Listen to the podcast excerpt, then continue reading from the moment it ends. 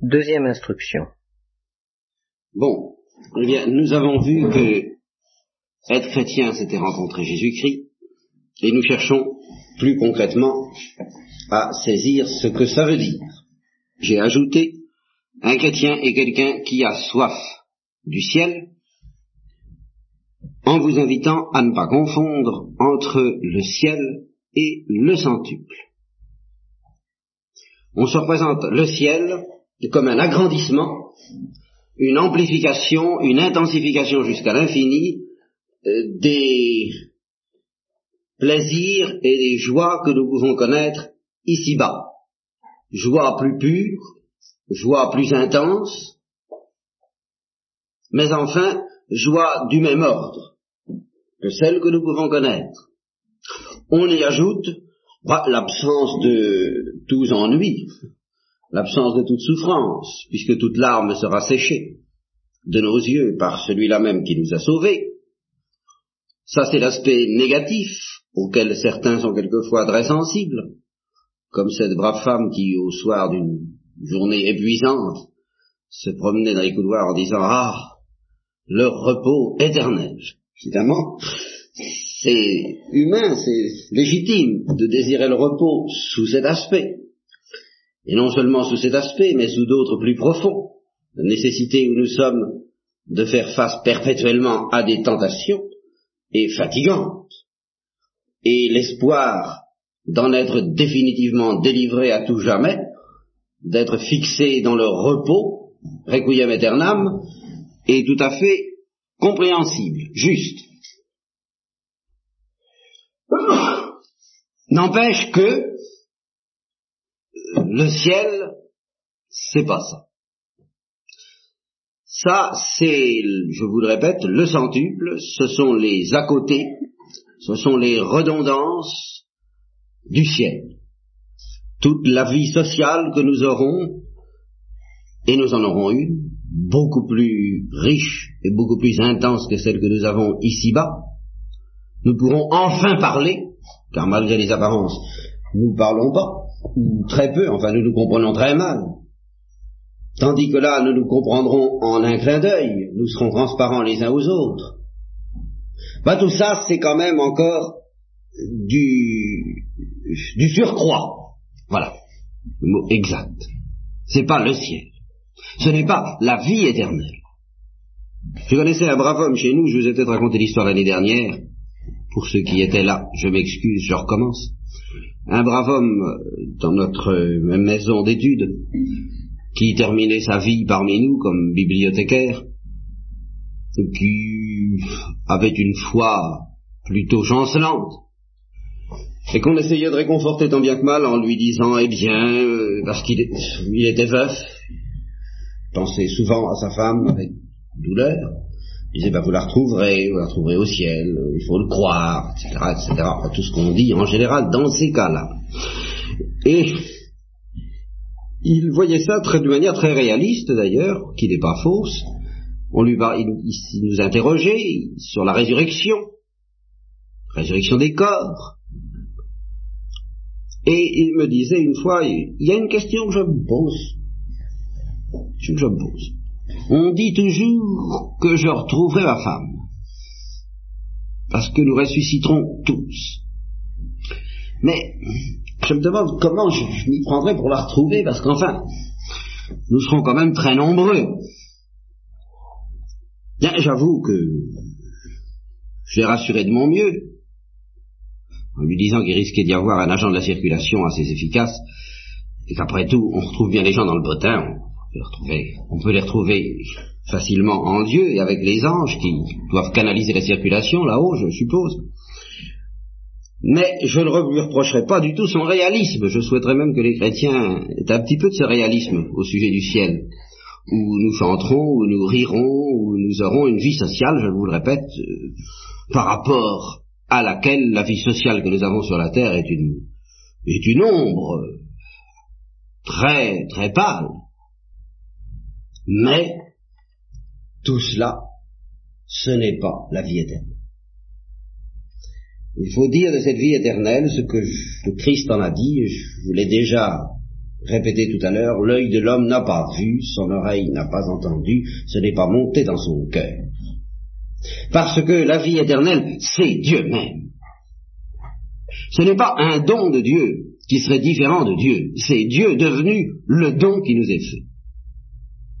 Notre possession et notre héritage. Et alors Dieu, personne ne l'a vu. Donc la vie éternelle, personne ne l'a vu. Donc le ciel, eh bien, connaît pas avec mon intelligence humaine, avec mon cœur humain, avec mes désirs humains, connais pas. non seulement je ne connais pas ce que c'est que le ciel, mais ça ne m'intéresse pas. Et je voudrais vous faire toucher du doigt cette vérité, parce que, dans une certaine manière de nous prêcher le ciel et les promesses du Christ, euh, on nous trompe un peu. Je dirais Dieu même, quand il nous dit, tu veux le bonheur, comme je l'ai dit moi-même tout à l'heure, je suis le bonheur, tu veux l'amour, je suis l'amour, tu veux la beauté, je suis la beauté, tu veux le bien, je suis le bien. Ça laisserait supposer que cet intérêt naturel, ce besoin naturel que nous avons du bonheur, de la beauté, du bien, suffisent à nous donner soif de ce bonheur très particulier qu'est celui de Dieu. Le bonheur de Dieu, ce n'est pas du tout le bonheur humain allongé à l'infini, comme si on tirait sur un élastique. Ce n'est pas cela du tout, c'est autre chose qui est bien supérieur. Et quand nous le connaîtrons et quand nous le posséderons, nous comprendrons que tous les bonheurs humains ne sont rien à côté de ça. Mais tant que nous ne le voyons pas face à face, ce bonheur-là, humainement parlant, ça ne nous intéresse pas. Alors quelle est la solution? Comment Dieu peut-il nous demander de le suivre, d'accepter ses exigences, en espérant ses promesses, si les promesses qu'il nous fait ne peuvent pas nous intéresser. Elles ne nous intéressent pas humainement parlant mais par le don de Dieu, parce que lui-même nous attire. Il nous donne le désir de quelque chose qui n'est pas de ce monde, et qui n'est pas seulement un bonheur comme ça, quoi, aussi grand qu'on puisse le rêver, mais d'un bonheur autre, d'une qualité autre, et qui est précisément le sien. S'il n'y a pas ce pressentiment de ce que ça peut être que la joie de Dieu, nous ne pouvons pas marcher, nous ne pouvons pas suivre. Eh bien, ce pressentiment, je vais essayer de vous le montrer à l'œuvre dans quelques exemples. Premier exemple, très évangélique, celui du bon larron. En général, on considère qu'il a eu de la veine le Christ ne lui a pas demandé grand-chose. Un petit moment de fidélité et le paradis le soir même. Eh bien, c'est vrai, il a eu de la chance, et plus encore peut-être que nous ne le soupçonnons, car Saint Augustin fait remarquer que jamais personne, parmi les pères de l'Ancien Testament, parmi les apôtres, n'a jamais entendu une promesse de ce genre. La vie éternelle, oui. Le bonheur éternel, oui. Même dans certains cas, l'assurance du salut a été offerte à tel ou tel saint. Mais la promesse d'être au ciel le soir même, ce soir même, tu seras avec moi dans le paradis, personne n'avait jamais encore entendu ça, et je ne crois pas qu'il y en ait beaucoup dans l'histoire de l'Église depuis 2000 ans qui ait reçu des paroles, des promesses de ce, une promesse de ce genre. Ça suppose donc tout de même cette, euh, évidemment, Dieu est libre de ses dons, il peut très bien avoir fait un don gratuit sans qu'il y ait un mérite spécial de la part du bon larron. Mais tout de même, comme Dieu a pour habitude de donner des récompenses magnifiques parce qu'il a d'abord donné la grâce de faire des choses magnifiques, on peut peut-être supposer que le bon larron, soupçonner que le bon larron a fait quelque chose d'assez extraordinaire. Et il faut reconnaître que tous les premiers pères dans l'histoire de l'Église ont été fascinés par le bon larron. Et ils n'ont pas trouvé que ce qu'il avait fait était si facile que ça.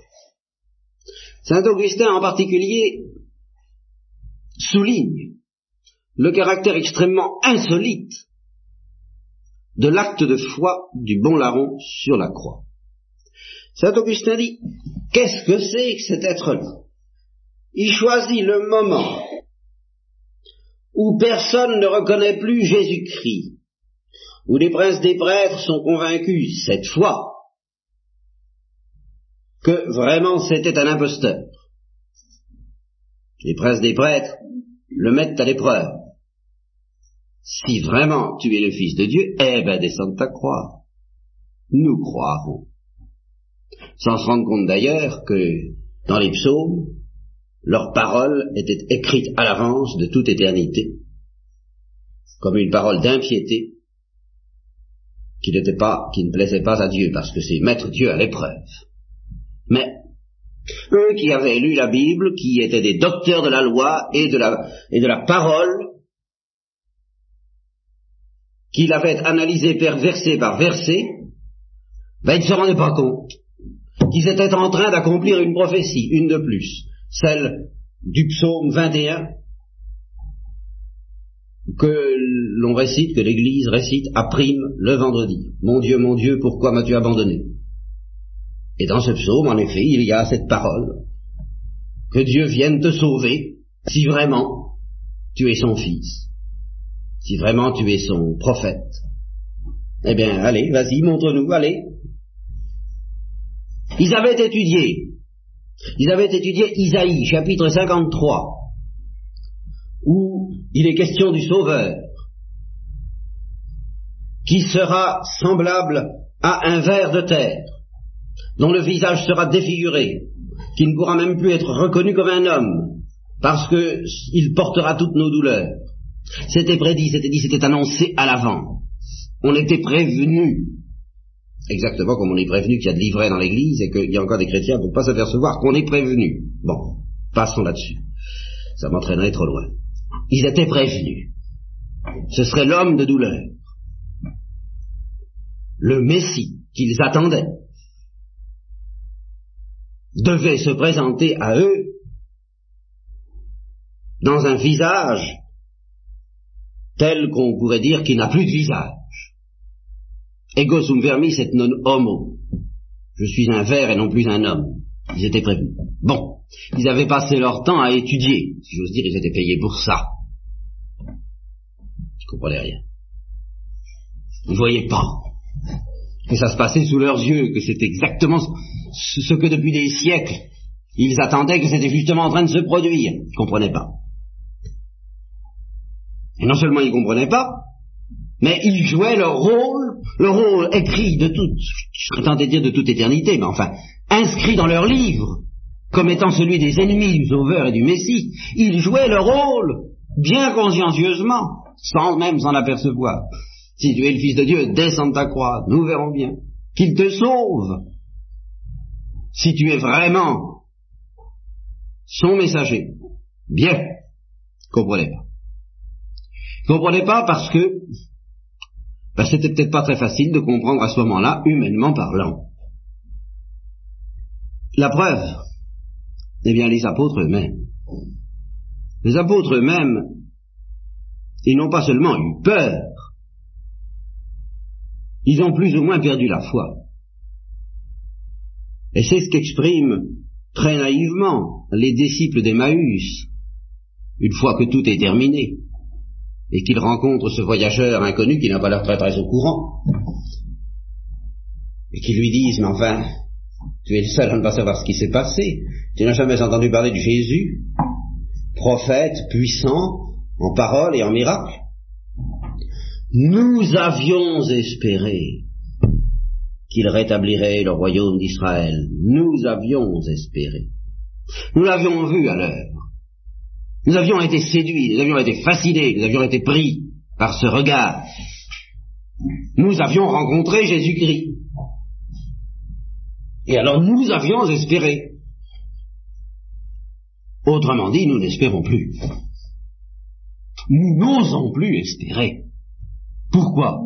Ben Parce que quand on l'a vu, comme ça, dans cet état, eh ben, on se demande, on ne sait plus. Est-ce qu'on n'a pas été joué d'une illusion? Est-ce qu'on n'a pas été refait?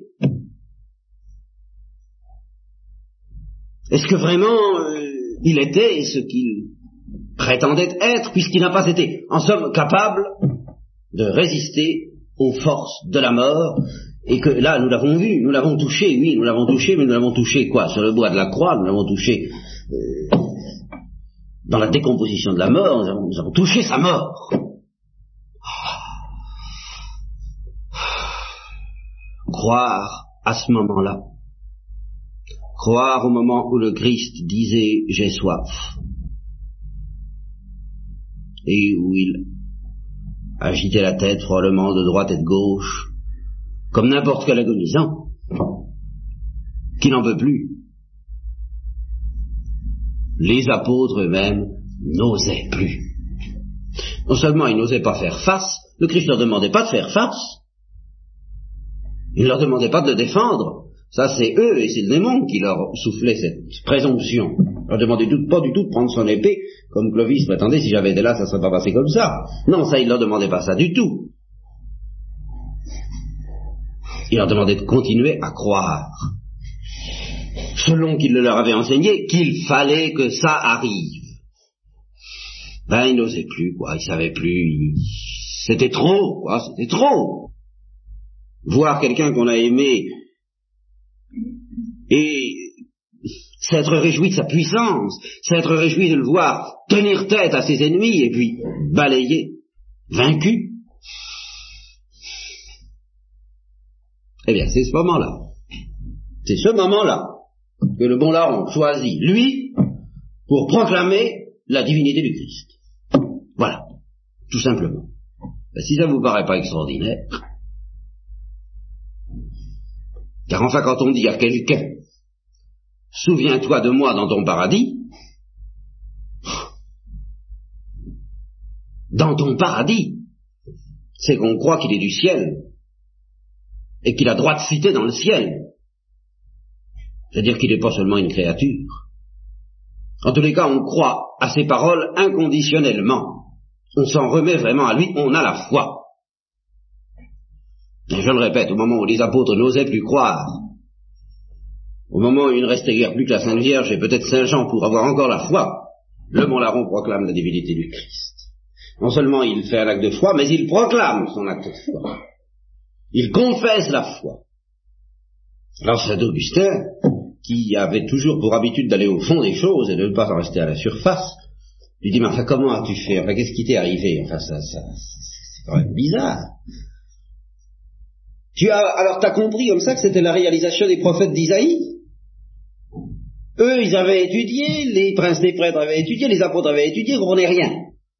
Où, où avais-tu étudié Isaïe Entre deux brigandages, là, comme ça, tu ouvrais un peu les feuilles pour, pour comprendre.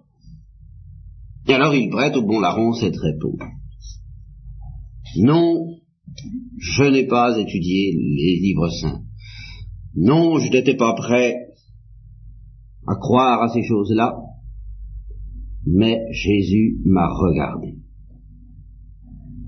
Jésus m'a regardé, et dans son regard, j'ai tout compris. Voilà, c'est tout. C'est simple. Même, et alors c'est ça qui est important, même sur la croix, il suffisait que le regard de Jésus croise celui du Mont Laron pour qu'il rencontre, pour qu'il rencontre qui? Pour qu'il rencontre Dieu.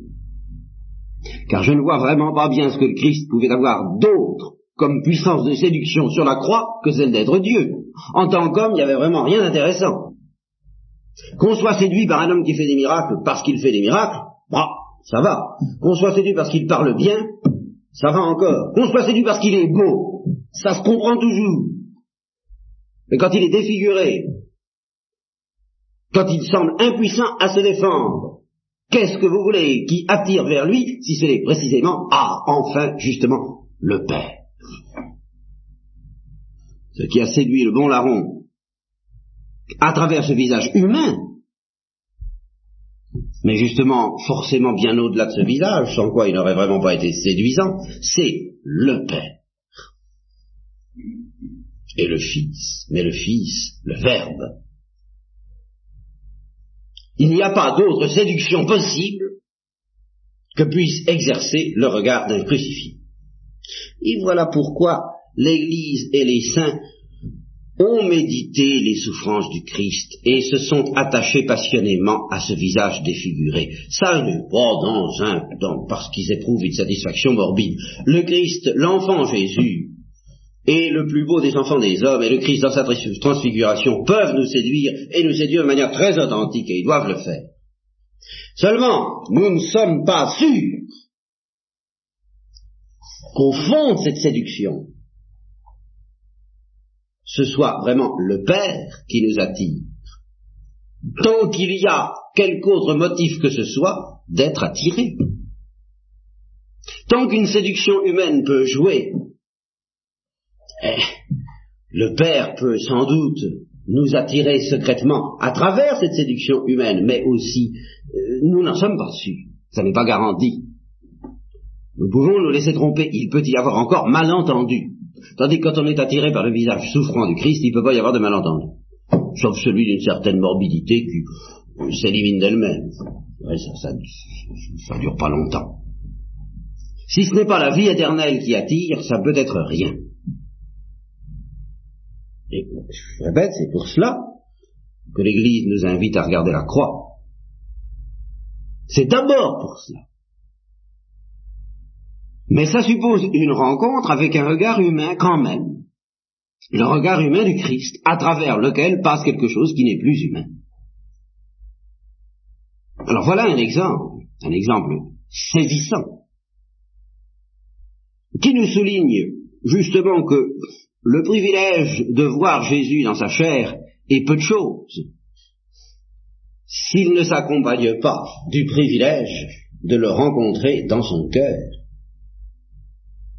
Ce regard, c'est vraiment en nous transperçant qu'il rencontre le nôtre, et en nous transperçant, je vous répète, au-dedans, de sorte que le mystère qui s'est opéré dans l'âme du bon larron lorsqu'il a vu le Christ en croix, bien, a continué de s'opérer tout, au long de l'histoire de l'Église, une fois que le Christ était retourné à la droite du Père, à travers le visage ben, de tous les martyrs qui ont perpétué en eux la vie éternelle du Christ selon les mêmes modalités. Les martyrs ont séduit, les martyrs ont attiré, les martyrs, les martyrs ont envoûté ceux d'entre eux qui les regardaient et qui recevaient la grâce d'être attirés. Les martyrs ont converti l'Occident.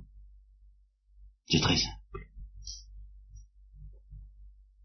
Et pas seulement les martyrs, enfin tout au moins les martyrs officiels. Des gens comme le curé d'Ars, des gens comme Thérèse l'Enfant Jésus, ont opéré des conversions de ce genre, eh bien, il n'y a pas de conversion sans une rencontre du Christ. C'est là le vrai signe de la rencontre du Christ. Puisque des gens sur les routes de Galilée ont pu le voir, le toucher, l'entendre sans se convertir, c'est qu'ils ne l'ont pas rencontré. Et puisqu'on a pu se convertir après sa mort et sa résurrection, c'est qu'on peut le rencontrer encore, maintenant, de nos jours, à travers une lecture, à travers une parole, à travers, bon, je dirais rien du tout, dans l'Eucharistie. Pour y aider, toutefois, je crois qu'il est assez naturel de s'arrêter au spectacle des convertis eux-mêmes. Parce que on voit à l'œuvre cette rencontre dont je parle et ça peut favoriser notre propre rencontre avec lui. Il existe une série de quatre ouvrages qui s'appellent Convertis du XXe siècle, qui ne sont pas mal, je me permets de vous signaler à ce sujet. Il est bon de prendre connaissance avec des gens qui, dont la vie a été bouleversée par la rencontre du Christ. C'est tout de même c'est en regardant tout de même les plus beaux des arbres qu'on peut le mieux comprendre la splendeur de la vie qui les anime. D'ailleurs, tous les convertis ne sont pas devenus pour autant des saints. Et même ceux qui sont devenus des saints, bah, on touche du doigt, quand on lit leur vie, qu'ils étaient vraiment semblables à nous, faits de la même chair, de la même faiblesse, de la même indigence et du même péché. Car ce sont des pécheurs qui rencontrent Jésus-Christ. Je me permettrai de vous citer un autre exemple,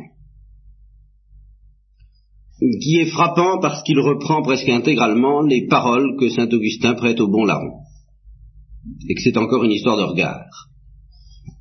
Mais de regard de la Sainte Vierge cette fois, parce que c'est le même. C'est le même parce que la Sainte Vierge est envahie par la même vie éternelle que l'humanité de son Fils. Il s'agit d'un banquier juif qui s'appelait Ratisbonne,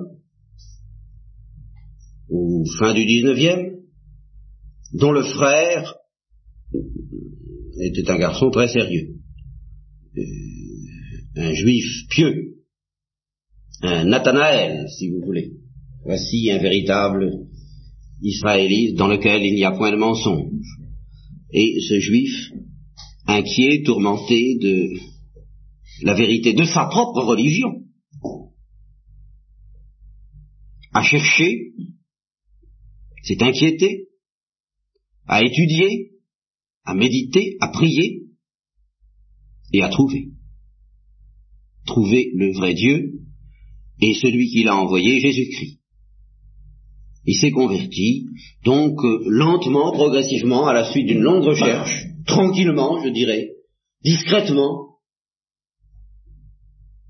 et il est devenu prêtre. Je ne sais pas s'il était prêtre au moment où se place l'histoire que je vais vous raconter, peu importe.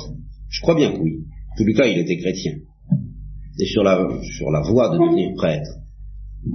Alors son frère, ben son frère, c'était pas du tout le même genre. Son frère, les questions religieuses ne l'intéressaient pas du tout. Ce qui l'intéressait, c'était de mener plus ou moins la Dolce Vita, telle qu'on la comprenait en ce temps-là, euh, à Rome ou ailleurs, mais justement l'histoire se passe à Rome où il visitait agréablement les beaux, les beaux édifices religieux ou païens qu'on trouve à Rome. Il avait un ami catholique auquel il rendait visite de temps en temps et qui a été pris d'une suggestion que je ne vous conseille pas d'imiter systématiquement parce que dans le cas présent, elle venait manifestement du Saint-Esprit et que de pareilles choses euh, il vaut mieux qu'elle vienne du Saint-Esprit que d'une imagination plus ou moins présomptueuse de notre part. Cet ami a été poussé à prier de manière dévorante pour ce pauvre homme qui n'avait même plus la foi d'Israël, qui se moquait éperdument de toutes les questions religieuses et particulièrement du christianisme, et à qui, si, on lui avait dit dans 24 heures vous serez chrétien, aurait vraiment... Alors là, vraiment, plaisanterie. Donc poussé intensément à briller pour lui, il a été poussé aussi à lui dire, écoutez, j'ai quelque chose à vous demander, je vous en supplie, faites-le pour moi, enfin, euh, par amitié, je voudrais que vous portiez cette médaille. Il s'agissait de la médaille miraculeuse. Après tout, lui a-t-il dit, vous voyez jusqu'où il est allé, si vous y croyez pas, qu'est-ce que ça veut bien vous faire? Risquez rien. Portez-la pour moi, pour me faire plaisir. Et puis, ça ne suffisait encore pas. Il a dit, puis il y a, une certaine prière que je voudrais que vous... Ah, si, écoutez, alors vous exagérez quand même, hein. Vous comprenez, moi, je veux bien encore porter la médaille pour vous faire plaisir. Ça me... vraiment, mais réciter la prière, alors ça... Euh... va pas vous moquer de moi. Eh, quand même, ça ne fait rien. Il a obtenu qu'il dise la prière. C'était le souvenez-vous. Bon. Et puis ceci dit, allez, bonsoir, oubliez, fouette cocher, et on repart se promener, visiter les, les édifices et autres exercices. Au cours de sa visite, il passe devant l'église Saint-André des Frères, Saint-André del Frate, puis il dit à son ami qui l'accompagnait, ben je, j'en ai pour dix minutes, pas la peine de descendre avec moi si vous la connaissez, je vois un petit ce qu'il y a à voir par là, j'en reviens. Donc, comme au bout de 20 minutes, il était toujours pas là, l'ami descend, il cherche, trouve pas. Je pas. Puis à la fin, il finit par aviser une petite chapelle, qui était la chapelle de la Sainte Vierge, et il distingue une espèce de forme, là, euh, complètement prostrée, effondrée, en larmes, incapable de marcher, enfin dans un état presque inquiétant. Il le ramène à la calèche, et l'autre lui disait simplement ceci, je, je l'ai vu, je l'ai vu, et dans son regard, j'ai tout compris. Voilà. Toujours la même chose, dans son regard, j'ai tout compris. C'est qu'éprouve qu'en christianisme, si on ne comprend pas tout, ben on ne comprend rien. Tout, c'est-à-dire cette offrande que Dieu nous fait de son bonheur éternel. C'est tout. Voilà des exemples saillants évident, bouleversant. Après ça, bien entendu, il s'est converti, s'est fait baptiser, il, a appris le catéchisme, après avoir compris tout, bah, il s'est mis à apprendre les petits détails, ces petits détails qui ont de l'importance, le mystère de l'incarnation. Enfin, il avait tout compris, quoi. En gros, il avait compris exactement ce que Saint Paul, dans les dans l'Épître aux Hébreux, ce que l'auteur de l'Épître aux Hébreux présente comme l'essentiel de la foi, croire que Dieu existe et qu'il répond à ceux qui le cherchent. Ce qu'il y a de surnaturel dans cette phrase, c'est l'expression qui le cherche. Que croire que Dieu existe et qu'il est provident, il n'y a pas besoin d'une révélation pour cela. L'islam y croit aussi. Mais c'est la notion de chercher Dieu, avec tout le sens et toute la profondeur d'une soif de la vie éternelle, que vous ne trouverez nulle part ailleurs que là où Jésus-Christ a parlé. Eh bien, il avait compris ça. Voilà. Alors je vous dis donc, il s'est converti, il a appris ce qu'il fallait apprendre, tout, le détail de la théologie, et je vous le répète, le détail de la théologie n'est intelligible que dans la mesure où on a déjà, on sait déjà ce qu'il y a dedans, d'une certaine manière. Prenez. Voilà pourquoi il y en a qui font beaucoup de théologie et que ça ne sert pas à grand chose. Il y a les bergers et il y a les mages au bois de la crèche. Les bergers se contentent d'un catéchisme très élémentaire, mais au fond de leur cœur, comme l'a dit le Christ à Catherine Evriche, tout est écrit dans le cœur de ceux qui croient, qui espèrent et qui aiment. Une voix pour Et puis il y a les mages, c'est-à-dire ceux qui, poussés par la passion de la vérité, vont vraiment jusqu'au bout, et leur chemin est beaucoup plus compliqué, euh, se met il y a une petite étoile, euh, et puis l'étoile disparaît, ils savent plus où ils en sont, et puis elle revient, ça va mieux. Enfin, c'est vraiment un chemin beaucoup moins simple, beaucoup moins sûr, mais qui présente aussi tout de même des privilèges, qui a ses privilèges aussi, lui, que celui des bergers. N'empêche que les mages trouvent l'enfant Jésus, au moment où ils comprennent que les bergers sont allés plus vite et que ce sont les bergers qui ont raison. Qu'avec un cœur simple, un cœur d'enfant, eh bien, on sait tout. Voilà, c'est très simple, on sait tout. On ne sait pas le dire, on ne sait pas l'expliquer, on ne sait pas répondre aux objections, on ne sait pas se défendre contre les objections, peut-être, ça reste peut-être fragile. Mais enfin, on sait tout. Et c'est dans la mesure où les mages se sont mis à l'école des bergers pour y acquérir un cœur d'enfant qu'ils ont pu devenir des théologiens. Comme saint Thomas dont on dit que quand il se confessait, sa confession c'était une confession d'enfant. C'est comme un enfant. Il avait vraiment l'attitude d'un petit enfant face de ces choses-là. Il était. Alors, la théologie, l'instruction, l'exégèse, l'histoire de l'Église, tout ça, c'est très bien, à condition qu'au fond de vous-même, une certaine tendresse de Dieu, par vous pressentie, fasse que vous ayez, vous savez déjà à l'avance presque tout, tout, tout ce qu'il y a là-dedans. Que vous sachiez déjà à l'avance qu'il y ait question d'amour. Et d'un amour divin. Alors le reste, eh ben le reste, ce sont toutes les, c'est d'abord des précisions sur cet amour, et nous verrons que c'est mystère de la Sainte Trinité. C'est la manière dont nous, dont nous l'avons perdu et les raisons pour lesquelles nous n'y comprenons plus rien, c'est le péché originel. Et c'est la manière dont il nous restitue le sens de notre véritable destinée céleste, et c'est le mystère de la rédemption, et puis la manière dont il veut continuer à habiter parmi nous et être parmi nous jusqu'à la fin des temps, et c'est l'Eucharistie, et la manière dont quotidiennement il vient réparer euh, toutes les fautes qui font que nous, nous écartons de cette lumière, et c'est etc., etc. Mais je vous le répète, il faut d'abord avoir déjà tout compris, dans un certain regard du Christ. Il a donc fait de la théologie, du catéchisme, et il est devenu prêtre. Et il a fondé une congrégation pour le rachat d'Israël, qui fonctionne encore, et qui demeure peut-être assez inspiré. Enfin, ça, c'est une autre histoire. Il y a d'autres exemples, beaucoup moins fracassants, si j'ose dire. Ça ne se passe pas toujours comme ça. On a l'impression ici que ça s'est passé une seule fois, d'un seul coup, et puis que été fini. Ça a été réglé. C'est pas si simple. Vous pourriez vous demander, mais comment faire lorsque on a l'impression de l'avoir à moitié rencontré un certain nombre de fois? Mais que ça n'est pas cette grande rencontre définitive, bouleversante, libératrice que semble avoir connue un être comme le bon larron ou comme euh, ce père Ratisbonne. Eh bien, regardons d'autres exemples, très simples aussi et très connus. Voyez Saint Pierre.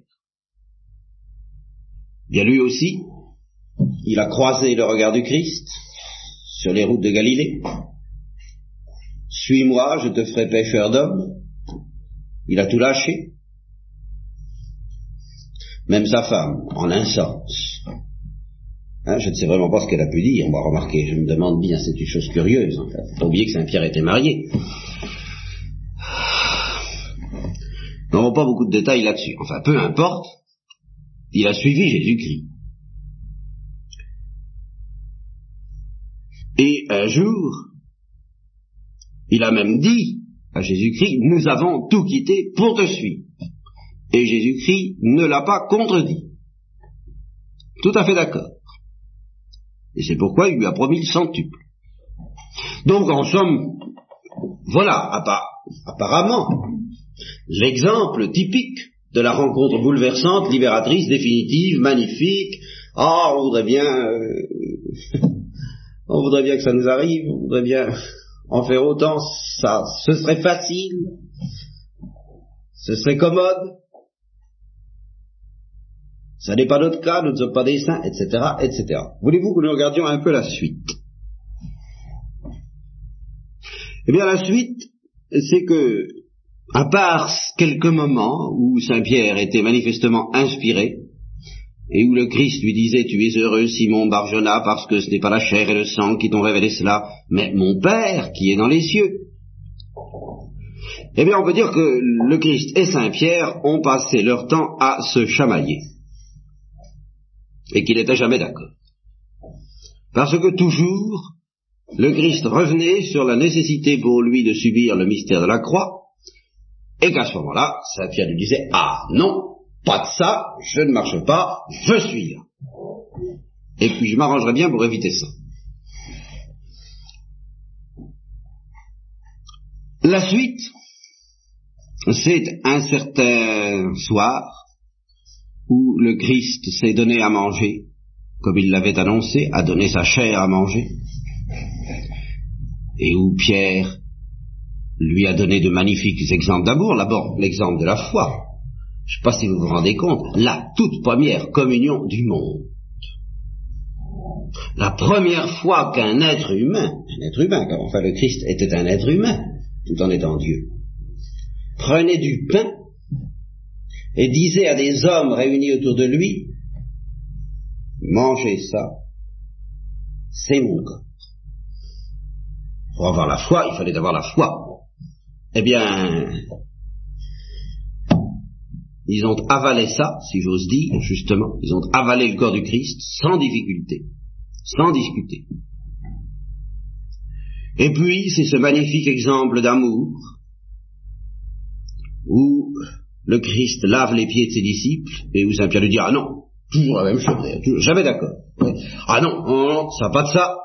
Bon, si je ne te lave pas les pieds, tu n'auras pas part avec moi au royaume des cieux. Oh, alors tout ce que vous voudrez, les pieds, la tête, euh, bon. Non, tout de même, un, élan, un don de soi, on, se dit, ah là là, si j'étais tout de même à ça, je voudrais tout de même bien être comme lui. Je serais content d'être comme lui. Bon, cinq minutes après, eh bien, si vraiment tu veux absolument mourir, je mourrai avec toi, je donnerai ma vie. Bon, et quelques heures après, je ne connais pas cet homme.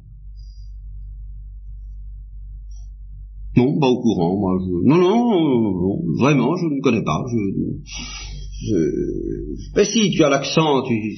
Mais je vous jure Il se mit à jurer, je jure vraiment que je ne connais pas cet homme. Voilà. Voilà celui que nous envions. Pour ça, pour les dons, pour la facilité avec laquelle il pouvait se donner tout entier au service de Dieu. Alors, le remède, c'est très simple, c'est toujours le même. Jésus le regarda. Une deuxième fois. Une deuxième rencontre. Son regard croise encore celui de Pierre. Et au lieu de pénétrer à la surface, cette fois, il atteint les régions les plus profondes et Pierre s'effondre un peu plus qu'avant. Ou même, d'une certaine façon, pour la première fois, parce que il s'était effondré encore que tout à fait en surface. Il s'était mis à plat ventre, mais il n'avait peut-être encore jamais pleuré. Ce qui s'appelle pleurer. Pierre pleura amèrement. Il découvrit ainsi ce que le Christ lui-même avait appelé la béatitude des larmes. Bienheureux ceux qui pleurent, car ils seront consolés. Non pas simplement ceux qui pleurent pour des motifs humains, ils ne sont pas exclus de cette béatitude, mais ils n'y sont pas nécessairement inclus non plus. Bienheureux ceux qui pleurent lorsqu'ils rattachent leur misère, quelle qu'elle soit, même si c'est une misère très humaine, très, une douleur très humaine, lorsqu'ils rattachent cette misère à sa vraie cause, le péché. La dureté de notre cœur de pierre.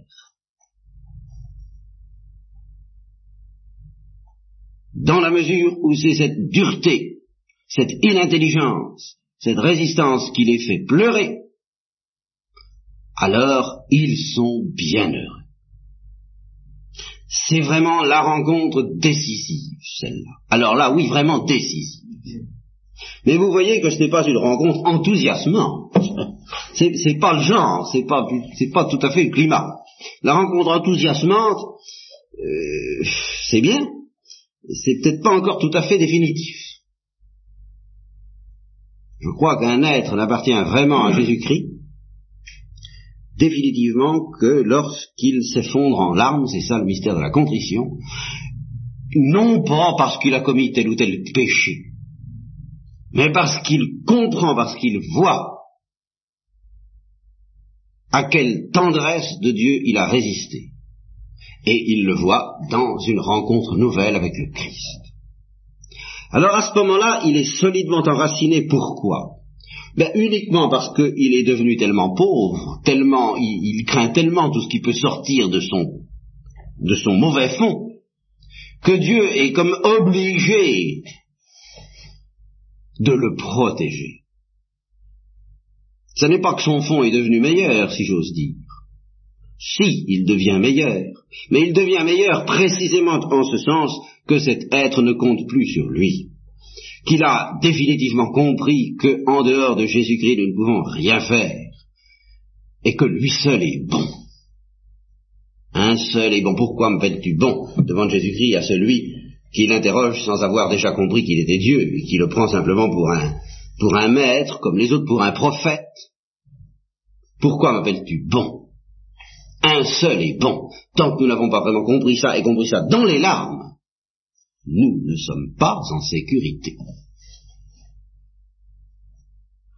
alors, alors, eh bien, on peut avoir déjà rencontré Jésus-Christ, on peut déjà l'avoir suivi, on ne se sent pas très sûr de soi, on ne se sent pas très à l'aise, et on se demande ce qui ne va pas. Comment faire pour devenir sûr de soi, sûr de sa fidélité? Le paradoxe, je dirais l'amusant, si c'était amusant, c'est dans un sens, oui, c'est amusant, c'est que ce qui nous empêche d'être tranquilles, mais c'est précisément que tout en n'étant pas sûr de soi, on l'est encore trop. On s'étonne de trouver tant de failles en soi-même, et quelque chose en nous voudrait qu'il n'y en ait plus. Au lieu de se laisser tomber au fond de cette vérité qu'a découverte Saint Pierre. Si vous voulez comprendre ce que je veux vous dire, qui peut vous paraître abstrait, qui peut vous paraître très élevé, cette espèce d'humilité qui fait qu'on comprend qu'on ne peut plus, qu'on ne peut rien faire par soi-même. Je vous répète, pensez à l'expérience de Saint-Pierre. Là, on ne peut pas douter qu'il a compris tout ça, et, définitivement.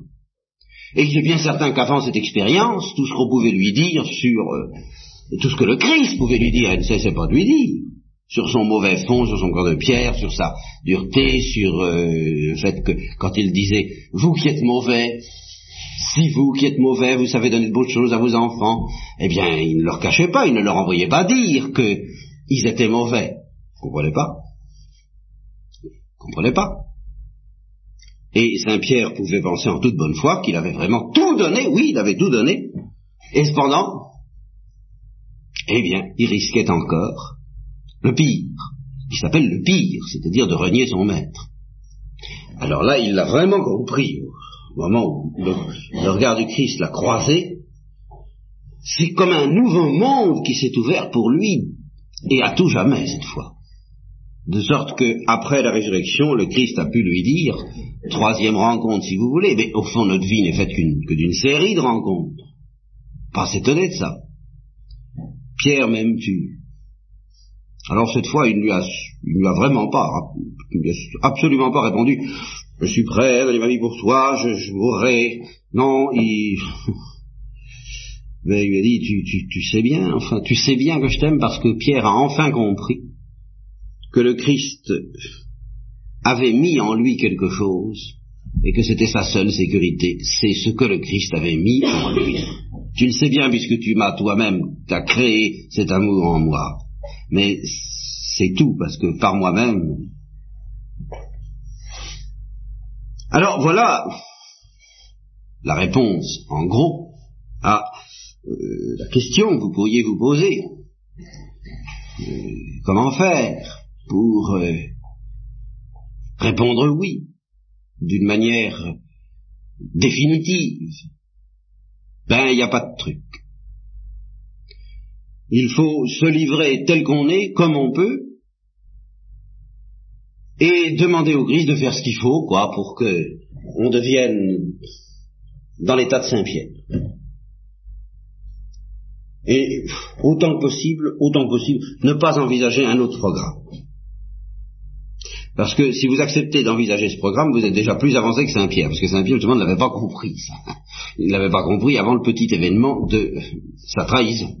Il n'avait pas compris que c'est comme ça, que c'est par sa trahison qu'il deviendrait fidèle.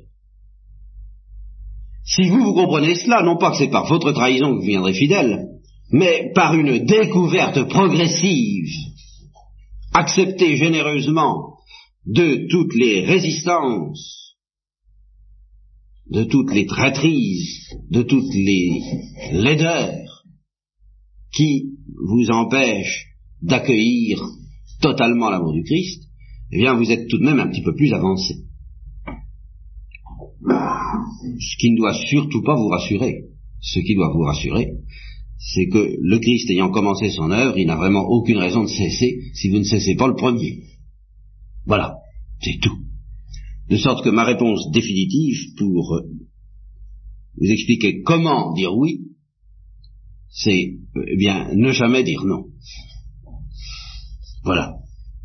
Si vous ne fuyez jamais chacune des euh, sollicitation précise par lequel le Christ vous invite à comprendre un peu mieux de quoi il s'agit, eh bien petit à petit, vous vous effondrerez, si j'ose dire, dans ses bras, selon la parole qu'il a lui-même euh, prononcée, si quelqu'un est fatigué, et là qu'il vienne à moi, et il trouvera le repos pour son âme. Fatigué est là de la vie, des autres, du mal qui l'entoure, mais d'abord et surtout de lui-même. Voilà. Celui que j'aime, celui à qui je me livre totalement, celui à qui je donne le repos éternel, c'est celui qui accepte d'être fatigué de lui-même. Tandis que celui qui est content de lui-même, dans la mesure où il est content de lui, j'ai rien à faire avec lui. Je ne suis pas venu pour les bien portants ou ceux qui se croient tels, mais pour les malades, qui se savent malades. Remarquez, en vous disant tout ça, je me suis laissé entraîner un petit peu en dehors de mon sujet précis, qu'est-ce qu'une rencontre avec qu'est-ce qu'un chrétien? Mais je ne le regrette pas parce que vous voyez comment la simple méditation sur la définition d'un chrétien, quelqu'un qui a rencontré Jésus-Christ, euh, nous entraîne à des conclusions pratiques assez importantes. Je vous donnerai demain certainement quelques consignes précises, mais ces consignes n'auront de sens et d'intérêt que dans la mesure où elles vous aideront à mettre en œuvre ce que je viens de vous dire là, où elles vous aideront à entrer, à accepter d'entrer dans la perspective que je viens de vous présenter, parce que toute autre perspective s'effondrera, étant donné qu'elle ne vient pas du Christ. Nous la préciserons d'ailleurs demain, nous passerons notre temps à cela, à analyser une autre perspective qui peut s'insinuer en vous, qui s'insinue en fait presque toujours dans l'esprit des chrétiens, tant qu'ils ne sont pas, euh, faut tant qu'ils ne sont pas euh, dans l'état de Saint-Pierre après sa trahison. Au fond, il y a la perspective chrétienne d'avant la trahison de Saint-Pierre, et puis il y a la perspective d'après. Voyez-vous? Eh bien, demain, nous analyserons plus en détail la fausse perspective de Saint-Pierre, avant sa trahison. Nous en montrerons la fausseté doctrinale, afin que, au point de vue intellectuel, ben, euh, vous n'ayez pas d'excuse de vous y raccrocher, si des fois vous avez envie de vous y raccrocher. Hein. de ce côté-là, vous seriez bien prévenus. Mais tout cela, c'est pour vous aider à entrer dans une autre perspective dans laquelle vous ne pouvez manifestement pas entrer tout seul, il faut que Dieu vous y fasse entrer. Seulement, j'ajoute, attention, Dieu ne demande que ça. Donc, si vous vous y prêtez, il le fera. Mais quelle est la première chose à faire pour vous y prêter?